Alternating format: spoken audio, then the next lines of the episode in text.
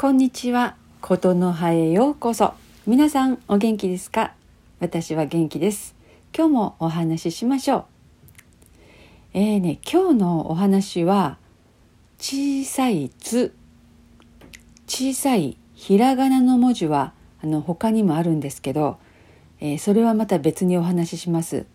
今日は小さい「つ」のことだけお話ししますね。あの皆さんは日本語のひらがなをご存知ですよね。あいうえおかきくけこ、えー、あーからんまである46個の文字のことです。えー今日はそのひらがなの小さい「つ」について簡単にお話ししましょう。えー小さい「つ」は文字にも言葉にもあります。これはね、えー即音と言います。まあ、詰まる音とも言いますね。えーきっとね日本語を勉強した人は難しかったんではないですか、えーでも知らない間にね話す言葉に使ってますよね。今もね使ってますよねと言ったでしょ？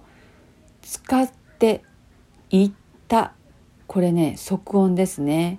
つかつていつた、うん、単語にもたくさんありますよ。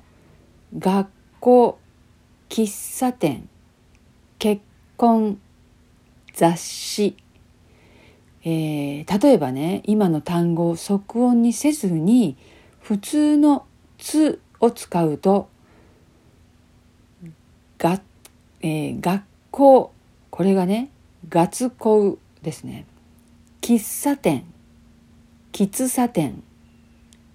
結婚結婚雑誌雑誌なんですね。「つ」が大きいか小さいだけで変わってしまいます。えーこっちあっちそっちどっちいっぱいゆっくりずっとちょっともうねまだまだありますよ。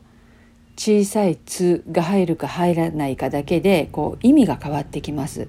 例えばねあの猫。猫はキャットですね。あの猫に小さい「つ」が入ると根っこ根っこは何だろう。根っこはルーツですね。うん、あの発音でこの違い分かりますか？猫。根っこ他にもね「来て」「来て」は噛むですね。来て来てに小さい「つ」が入ると「切手」切手はねスタンプですね。来て切手どうですか？発音の違いが分かりますか？即音の「つ」を書くときは普通の「つ」ではなく小さな「つ」になりますよ。今日の話はね聞くよりもあのテキストを見た方が分かりやすいかもしれませんね。あのことの葉スタディにはこのあのポッドキャストのテキストもあります。ちょっと覗いてね小さい「つ」っていうのがどんな風に書いているのかあのぜひ見てください。あの小さい文字を使うのはね他にね「や」「ゆ」「よ」もあります。はい、これはね陽音と言います。